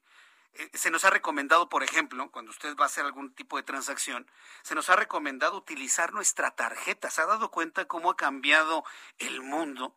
Utilizamos menos el efectivo. Por el temor de que en el efectivo pudiese viajar algún tipo de, de problema con el COVID-19. Se nos recomienda usar menos efectivo, menos papel moneda y utilizar nuestra tarjeta. Nosotros ahora mismo, nosotros mismos la ponemos en la terminal punto de venta para digitar nuestro, nuestra firma electrónica y de esta manera poder hacer las transacciones necesarias, claro, en todos los negocios que tienen estas terminales punto de venta. Nuestros amigos de Citibanamex, conscientes y sensibles evidentemente a este cambio de dinamismo en la economía del país y de las familias, y, con todo este contexto, pues evidentemente están dando un paso adelante a lo que es, hay que decirlo de alguna manera, la modernización de los servicios financieros para los consumidores, para las personas como usted y como yo. Y fíjese que me encontré precisamente en esa modernización el hecho de que están lanzando una nueva, una nueva forma en la cual nos podemos relacionar en nuestras compras, en nuestras ventas y tener nuestro dinero en un instrumento bancario, en una cuenta con tarjeta que se llama Cuenta Priority. Y para hablar sobre ello, tengo comunicación con Santiago Gil, director de productos de captación de City Banamex. Estimado Santiago Gil, me da mucho gusto saludarlo. Bienvenido, muy buenas tardes. Bienvenido al Heraldo Radio. Hola Jesús, eh, mucho gusto, muchas gracias, muchas gracias por, el, por tu espacio. Ustedes, sobre todo por aceptar esta entrevista porque me llama la atención cómo eh, nuestros amigos de Citibanamex han podido identificar las nuevas necesidades de los clientes en cuanto a instrumentos bancarios y financieros. ¿Cómo va a funcionar esta cuenta Priority? ¿Qué, es lo que la diferencia de los instrumentos tradicionales que ya conocemos de ustedes, Santiago Gil?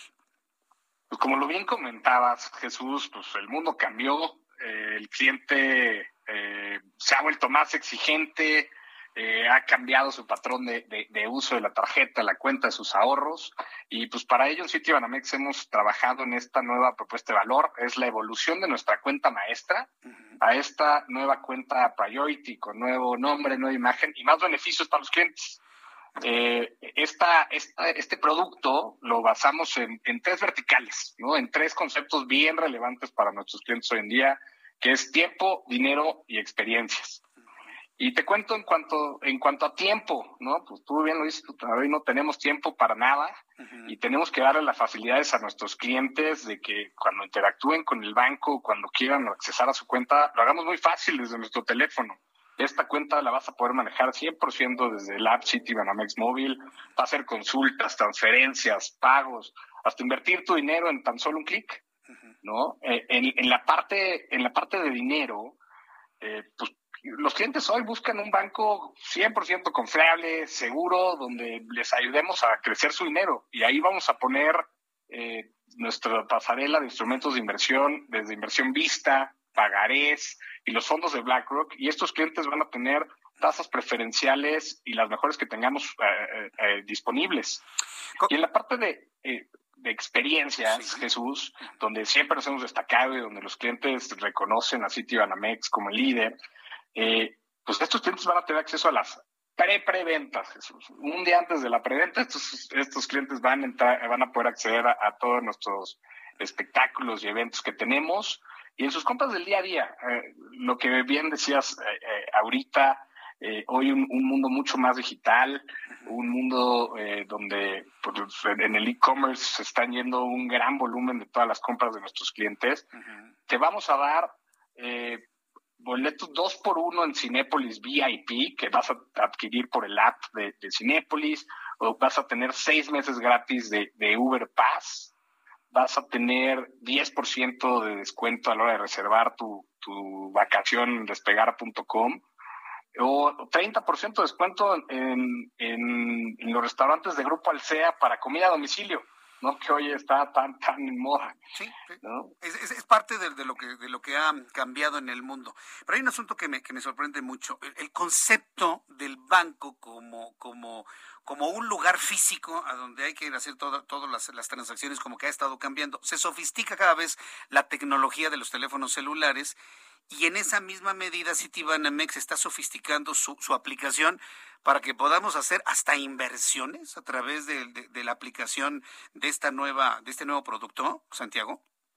Así es, Jesús. Eh, los clientes de la, de la cuenta Priority tienen acceso desde nuestra app a poder invertir su dinero, ya sea en instrumentos de inversión a la vista, de liquidez inmediata, hasta pagarés donde puedas dejarlo por cierto periodo y también a toda la gama de fondos de BlackRock que tenemos para, para una inversión ya más de largo plazo a tan solo un clic.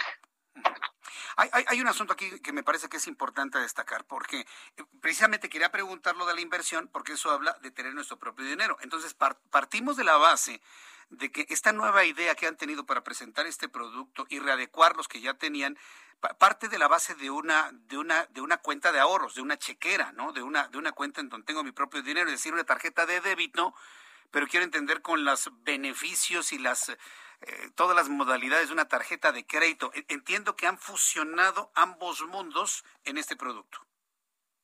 Así es, eh, la cuenta de cheques pues, tradicionalmente era un producto eh, commodity, simple, una chequera como la conocíamos. Este producto eh, es un instrumento que, que le da beneficios al cliente en cada punto de contacto que él tenga, independientemente que sea el canal, sea la sucursal, sea eh, el app móvil o, el teléfono, va a tener un servicio preferencial. Por ejemplo, en, sucursales, Jesús, estamos poniendo una garantía de servicio de atención a estos clientes en menos de nueve minutos, ¿no? Eh, o sea, sí estamos tratando de darle mucho más valor a una chequera tradicional, una cuenta con beneficios siempre. Sí, y, con los beneficios que, resultan muy atractivos para los conciertos, para los descuentos y demás, eso siempre resultará muy atractivo. Entiendo que el objetivo de, de, de Citibanamex es captar una mayor cantidad de personas que hoy no están bancarizadas, que podrían inclusive ir a, un, a una cuenta como esta tan moderna y tan fácil de entender. Eh, ¿Tienen ustedes marcados alguna, alguna meta de, cuántos clientes desean captar que sean nuevos clientes para bancarizar un poco más a, la sociedad mexicana, Santiago Gil? Sí, sí, sí, estoy seguro. Eh, un, una de las metas de, de, City Banamex es ser ese brazo que, que, reciba a, los clientes para, para este mundo bancarizado. Eh, y se lo vamos a poner muy fácil, ¿eh? esta cuenta la vas a poder abrir desde mil pesos. Eso es lo que puedes... saber. Los requisitos. ¿Desde cuánto se puede abrir una cuenta como esta? Desde mil pesos, Jesús. Eh, desde mil pesos la puedes abrir y la puedes, lo puedes hacer en, en cualquiera de nuestras más de 1.300 sucursales alrededor del país, presentando tu identificación oficial y un comprobante de domicilio y sales con tu cuenta. ¿Y, cómo andan las comisiones de manejo de cuenta? Porque también mucha gente dice, uy, yo no, porque luego me cobran comisiones. En ese punto, ¿cómo anda este nuevo producto? Mira, mejoramos eh, en, cuanto a beneficios, en, cuanto a servicio y demás, pero no subimos comisiones de la cuenta maestra, se mantiene igual y le doy y le doy varias opciones al cliente para que no pague ninguna comisión de por vida. y te doy los caminos. Desde trayendo tu nómina es uno. Si tienes la nómina con nosotros no vas a pagar comisiones. Si ya cuentas con una tarjeta de crédito con nosotros, mientras la estés usando y, tengas compras recurrentes mayores a 20 mil pesos, dejas de, pagar comisión. O también si recibes depósitos de manera recurrente arriba de 40 mil pesos. O sea, hay, hay varias alternativas para evitar las, las comisiones y tener una, una cuenta libre de comisiones. Bueno, pues Santiago Gil, director de productos de captación Citibanamex, el producto ya está, esta nueva idea de, de, llevar los servicios financieros al público, ¿ya está disponible en las sucursales de Citibanamex? Desde ayer, Jesús, ya está disponible para todos tus radioescuchas. Muy bien. Entonces, para las personas que tienen cuenta en Banamex, vayan a su sucursal, pregunten sobre esta cuenta Priority, cuenta Priority, así se conoce, y los que no tengan cuenta y tengan curiosidad, pues acérquense, eh, comuníquense. Eh, a, través de la página de internet, me, imagino que también tienes información, ¿no es así, Santiago? Así es, en citibanamex.com diagonal cuenta Priority van a encontrar todo el detalle con todos los beneficios que esta cuenta les ofrece. Me parece muy bien. Bueno, pues enhorabuena eh, por el lanzamiento de este nuevo producto. Les deseo muchísimo éxito. Me parece que, que, en México, sobre todo en México, sobre todo como es el consumidor mexicano, requiere evidentemente una modernización de los servicios financieros para tener más seguridad y protección de nuestros recursos que tenemos en nuestras cuentas de ahorro y de débito. Santiago Gil, muchísimas gracias por aceptar esta entrevista con el Heraldo Radio. Gracias a ti, Jesús. Gracias por el espacio y saludos a tus radioescuchas. Saludos, que te vaya muy bien. Hasta pronto, Santiago Gil. Gracias. Hasta pronto. Santiago Gil, director de productos de captación de Citibanamex.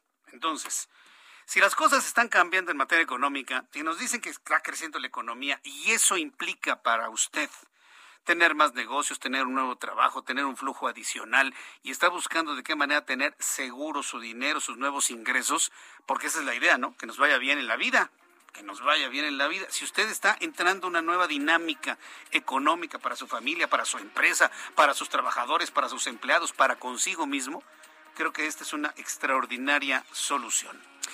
Son las 7 con 24, 25 minutos hora del centro de la República Mexicana. Voy a ir a los anuncios y al regreso le tengo más información aquí en el Heraldo Radio. Le tengo las declaraciones de Lorenzo Córdoba, ¿eh? Lorenzo Córdoba, quien finalmente hizo una crítica enorme hacia la forma en la que se están visualizando reformas para los órganos independientes electorales, como es el INE y el Tribunal Electoral del Poder Judicial de la Federación. Regreso con esto y le invito para que me escriba a través de Twitter, arroba Jesús Martín MX, y a través de mi cuenta de YouTube, en el canal Jesús Martín MX. Heraldo Radio, la H que sí suena y ahora también se escucha. Heraldo Radio 98.5 FM, una estación de Heraldo Media Group, transmitiendo desde Avenida Insurgente Sur 1271, Torre Carrachi, con 100.000 watts de potencia radiada. Escucha las noticias de la tarde con Jesús Martín Mendoza. Regresamos.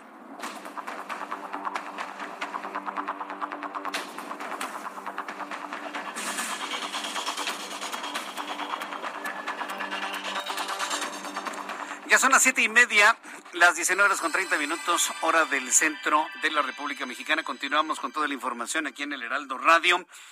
Lorenzo Córdoba, sin duda alguna, personaje de la noticia hoy.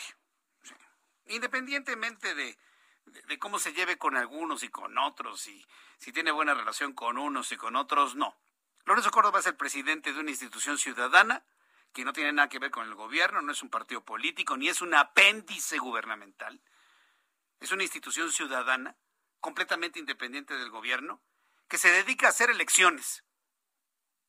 Y en los dos procesos ocurridos en los últimos en los últimos meses, y estoy hablando de manera concreta el pasado 6 de junio con la elección en donde cambió la configuración política tanto del Congreso como de la Ciudad de México, eh, con un retroceso importante del Movimiento de Regeneración Nacional, y la organización de la consulta para eh, eh, hacer empezar una investigación a ver si hay posibilidad de juzgar algún actor político del pasado en donde nada más participó el 6%, nadie, absolutamente nadie le ha podido escatimar algo al Instituto Nacional Electoral.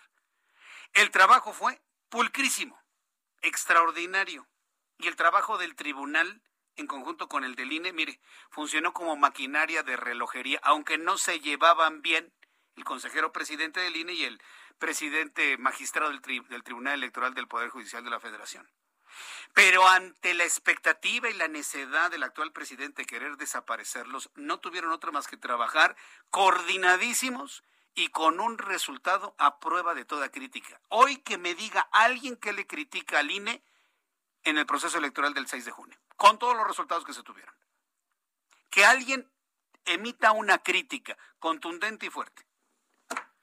Nadie lo puede hacer, nadie absolutamente. Si podemos señalar algo en contra del INE, es la cantidad de dinero que utiliza para operar cada año.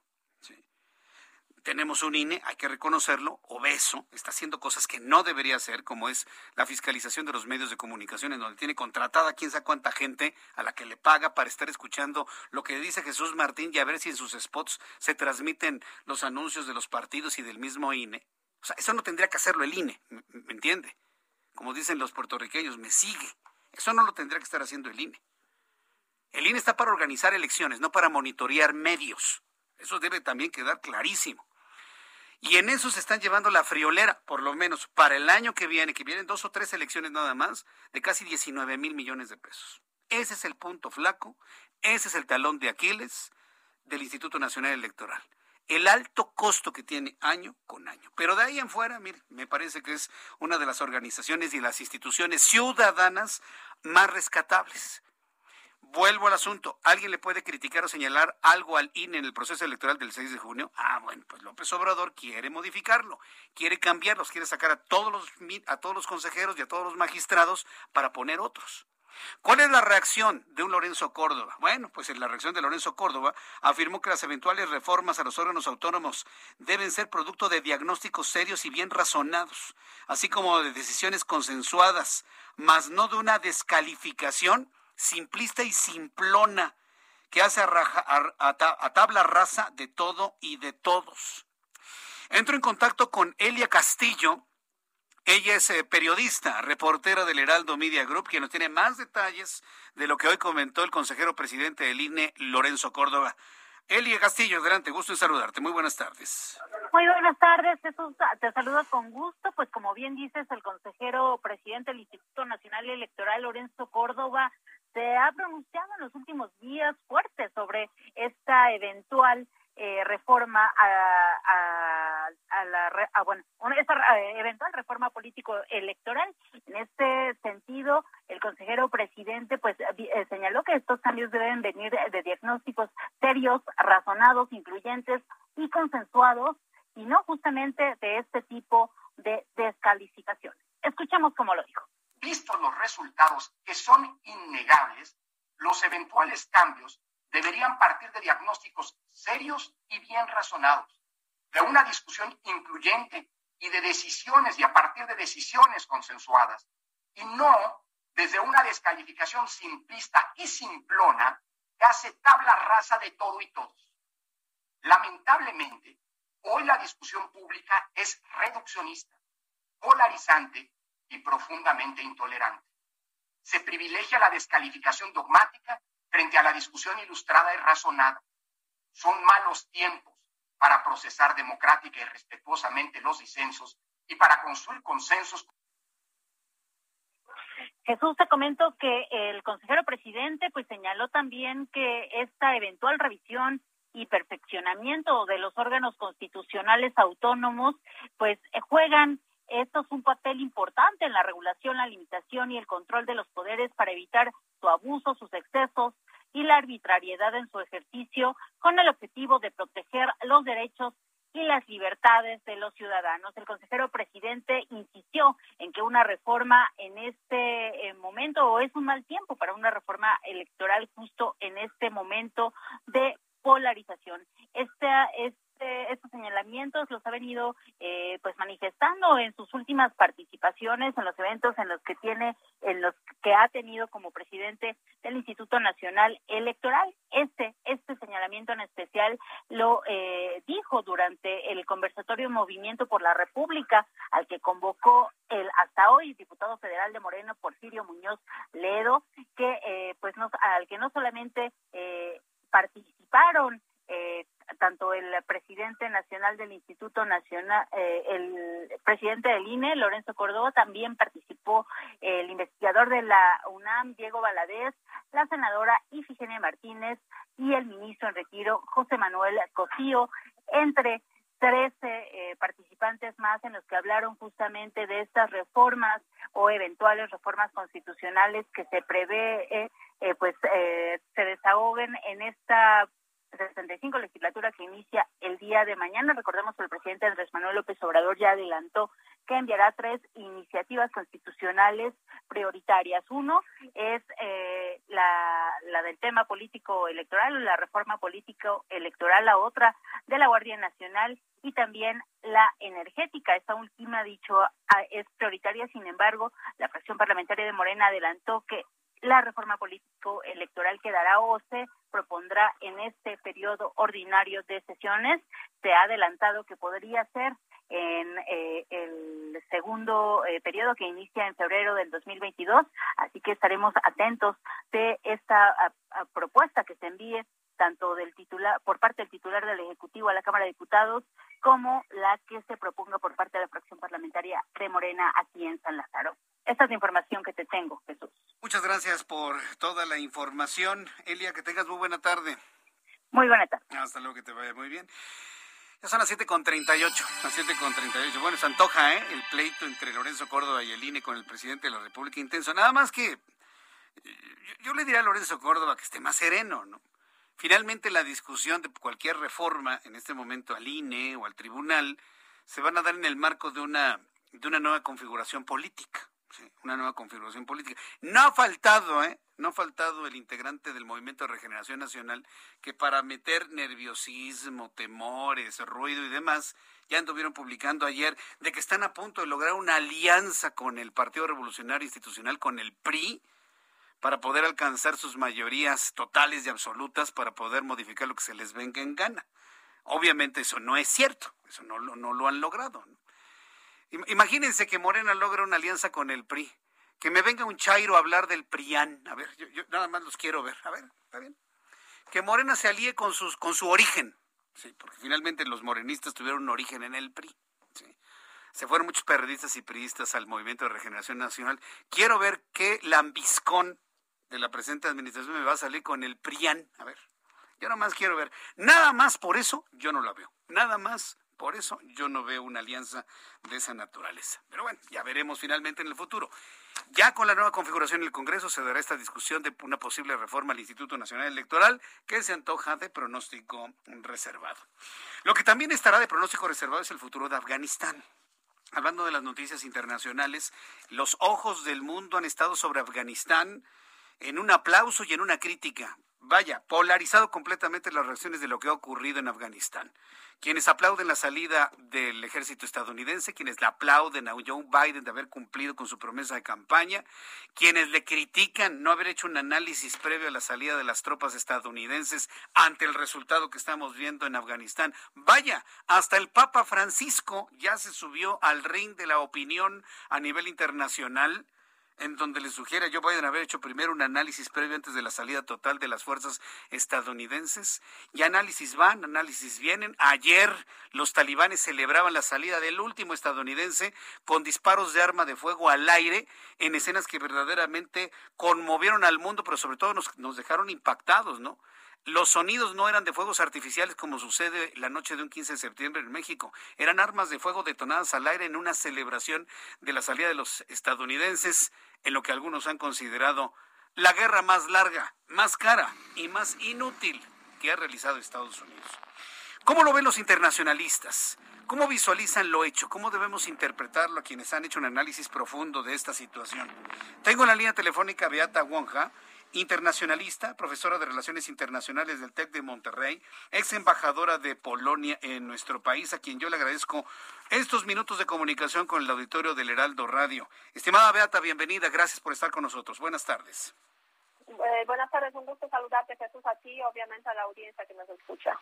Es, es un, es un eh, momento muy importante en la historia de Afganistán yo no sé si lo que en este momento está impactando a Afganistán es la salida de los estadounidenses o el regreso de un talibán que nunca se fue y para algunos pues verlo inclusive tan fuerte como hace 20 años, Beata. ¿Cómo, se ven las cosas por ahí? Sí. o sea, situación difícil, no cabe ninguna duda, en eso no hay, no hay cuestionamientos. Ahora bien, Afganistán es un país que tiene 100 años de independencia y de esos 100 años podemos decir la mitad han transcurrido entre guerras, intervenciones, invasiones eh, y conflictos internos. Eh, entonces, estamos frente a una situación, eh, se podría decir, no tan nueva para Afganistán, porque se enfrenta nuevamente con la salida de una gran potencia y cierto vacío de poder que lo están rellenando pues los talibanes en este en ese contexto. Eh, la salida de los estadounidenses, mm, o sea, en esto yo creo que coinciden eh, prácticamente de todos, era inevitable porque efectivamente han sido 20 años de permanencia. Cada día ha costado, lo calculan, 300 millones de dólares. O sea, cada día de estancia, 300 millones de dólares si sumamos todos esos 20 años y todos los gastos que se han hecho. Eh, justamente hoy Joe Biden tuvo un discurso muy interesante eh, sobre la salida de los Estados Unidos de Afganistán, mencionando que en esos 20 años han cambiado, han cambiado el mundo básicamente, han cambiado los objetivos de la política exterior de los Estados Unidos y hoy en día el país no puede gastar esos 300 millones de dólares diariamente en un conflicto que no está dentro, digamos, de los, del interés nacional de los Estados Unidos. O sea, esa es la perspectiva dura de una gran potencia, pero pues así es, ¿no? Por otra parte, pues una gran pregunta, ¿qué futuro le espera a Afganistán? Y yo creo que aquí hay como dos escenarios posibles. Eh, por una parte, pues eh, obviamente son los talibanes los que controlan el país, o sea, gran parte del país, no todo, pero gran parte del país y la capital. Eh, esperamos o moderación de los talibanes, que es posible que han aprendido después de esos 20 años bastante, eh, o igualmente pues regreso a los años 90, ¿no? O sea, hoy en día los señales nos indican que los talibanes van a proponer más bien eh, un gobierno moderado y una política moderada porque son conscientes de que han perdido el poder precisamente por convertir a Afganistán en el santuario de alguna forma del terrorismo. Ese es el primer punto más importante. Si no lo hacen en el futuro pueden contar de alguna forma con incluso cierto reconocimiento internacional y sobre todo pues apoyo los países vecinos de la zona que es China, es Rusia también, eh, Pakistán, obviamente, Irán, otro país vecino, y Turquía un poco más lejos, pero también presente. Los, talibanes se han mostrado precisamente moderados, conciliadores. Prometen que no va a pasar nada malo, que inclusive este, eh, hablan de amnistía y hablan de pues algo que no se puede creer si tomamos en cuenta la forma en cómo han hecho las cosas en, los últimos, bueno, antes de la llegada de los estadounidenses. ¿Es creíble toda esta oferta que los talibanes han hecho allá en Afganistán? Mira, yo creo que, o sea, en este momento la verdad es que es difícil hasta qué punto lo que están diciendo los talibanes es una estrategia, digamos, para calmar un poco las aguas y después pasar a la fase eh, de implementación de políticas más radicales o realmente es el objetivo de los talibanes pues ser más moderados y construir un gobierno eh, inclusivo. Hoy en día es realmente muy difícil eh, prever cuál va a ser el futuro. En esos días, esta semana y la semana próxima, vamos a tener seguramente ya las primeras decisiones relativas al gobierno de, que va a estar en, en Afganistán y eso va a ser un punto muy importante para realmente conocer hacia dónde puede ir esa, esa línea de los, de los talibanes. Eh, yo misma me pregunto si es una estrategia para pues ganar tiempo y después incrementar eh, las medidas más radicales o es realmente un cambio y lecciones que han aprendido en esos 20 años.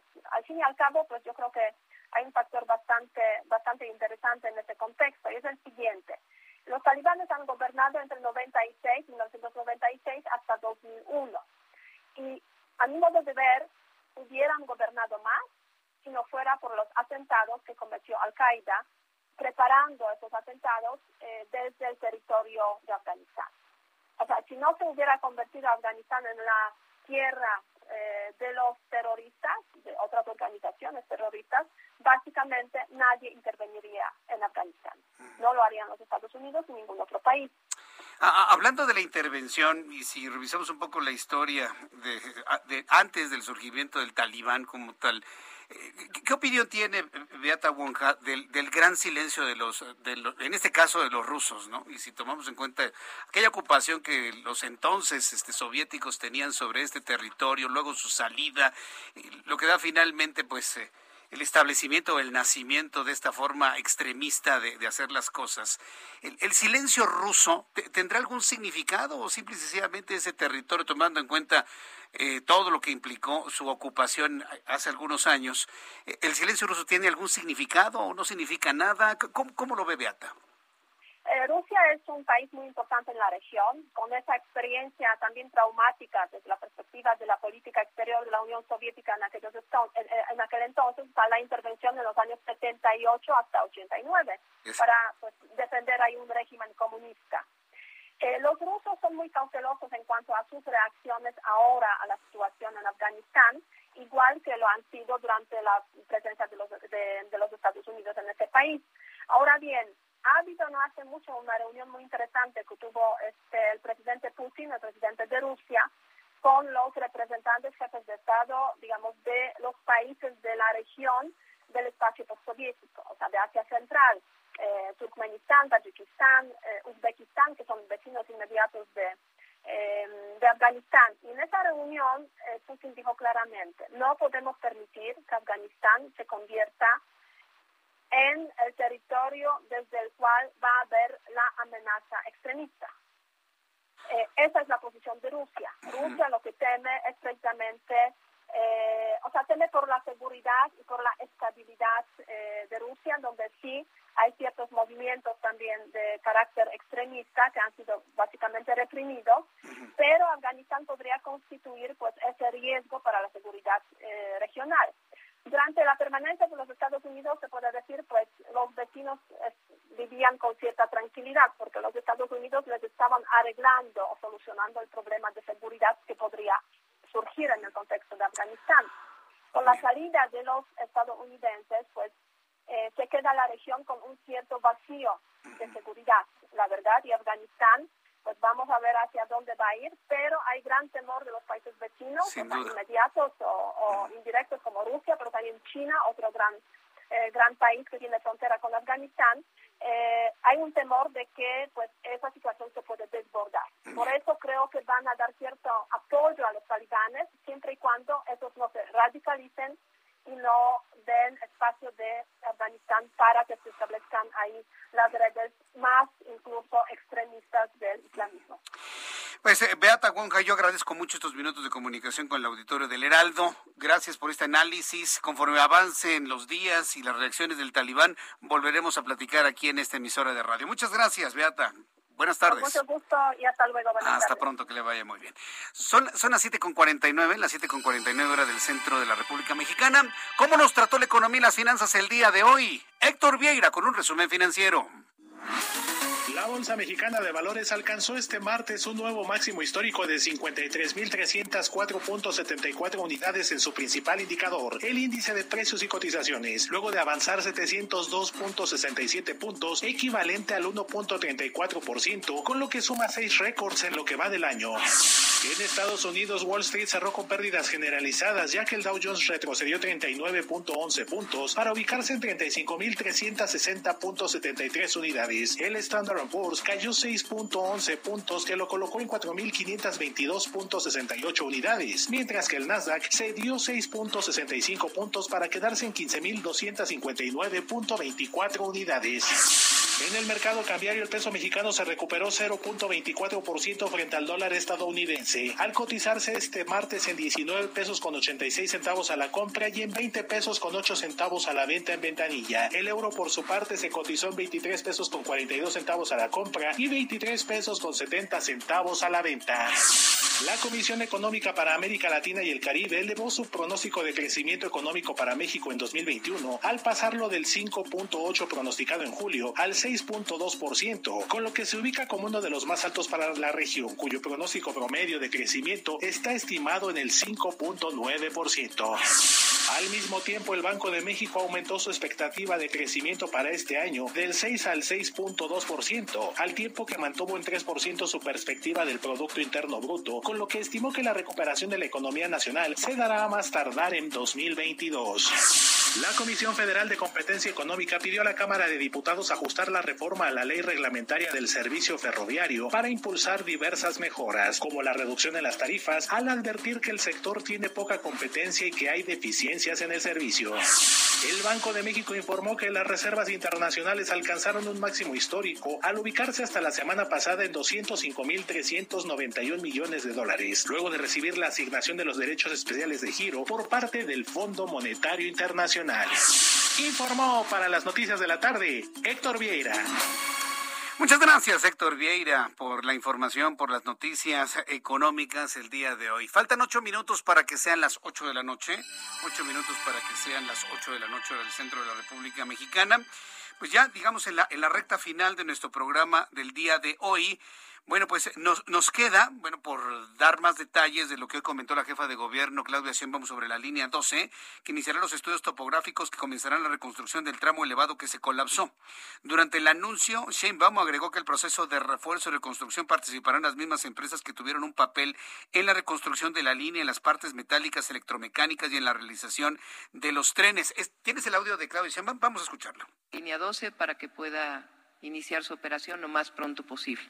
Eh, con recursos, análisis, ingeniería, y este comité técnico va a seguir dándole seguimiento, aunque ya iniciarán eh, formalmente los trabajos eh, en esta semana, inicia ya topografías y muchos otros estudios adicionales que se tienen que hacer para iniciar ya la reconstrucción de la línea 12 de una manera en que quede totalmente segura para los usuarios. Así que esto es muy bueno.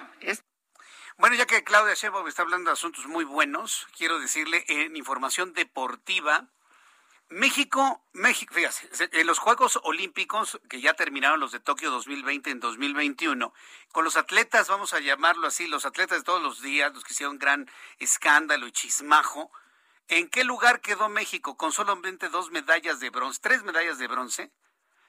Quedó en el lugar 84 de 86 posiciones. 84 de 86. Y todavía alguien se atreve a decir que hicieron un gran papel. Por favor, no mientan. Cambiar la realidad es una forma de mentir de una manera grosera. ¿Por qué le digo esto? Porque le quiero dar un ejemplo. ¿Saben qué lugar está México en el medallero de los Juegos Paralímpicos de Tokio 2020 en 2021? Está en el lugar 17. 17, señores. De casi 90 posiciones. 17 cinco medallas de oro, una de plata, siete de bronce, trece medallas los atletas paralímpicos. A ver si los otros atletas aprenden algo, dejarse a un lado de los chismes, del enfrentamiento, de estar buscando los patrocinios para anunciar hamburguesas o yo no sé, y se ponen verdaderamente a trabajar. Vean el ejemplo de los atletas paralímpicos que siempre tienen mejores resultados que los otros atletas. Felicidades a los Paralímpicos. Cinco de oro, una de plata, siete de bronce, tres en total. Nos vemos mañana a las dos por el 10 en el Heraldo Televisión, seis de la tarde, Heraldo Radio. Soy Jesús Martín Mendoza. Hasta mañana. Esto fue las noticias de la tarde con Jesús Martín Mendoza. Heraldo Radio, la H que sí suena y ahora también se escucha. Treat mom to healthy, glowing skin with Osea's limited edition skincare sets. Osea has been making clean, seaweed infused products for nearly 30 years. Their Golden Glow body set includes three clinically proven bestsellers for smooth, glowing skin, while the Glow and Go facial set provides spa level results at home. Both sets come in giftable boxes with savings up to $48 and free shipping for a limited time. For 10% off your first order site wide, go to OSEAMalibu.com and use code MOM.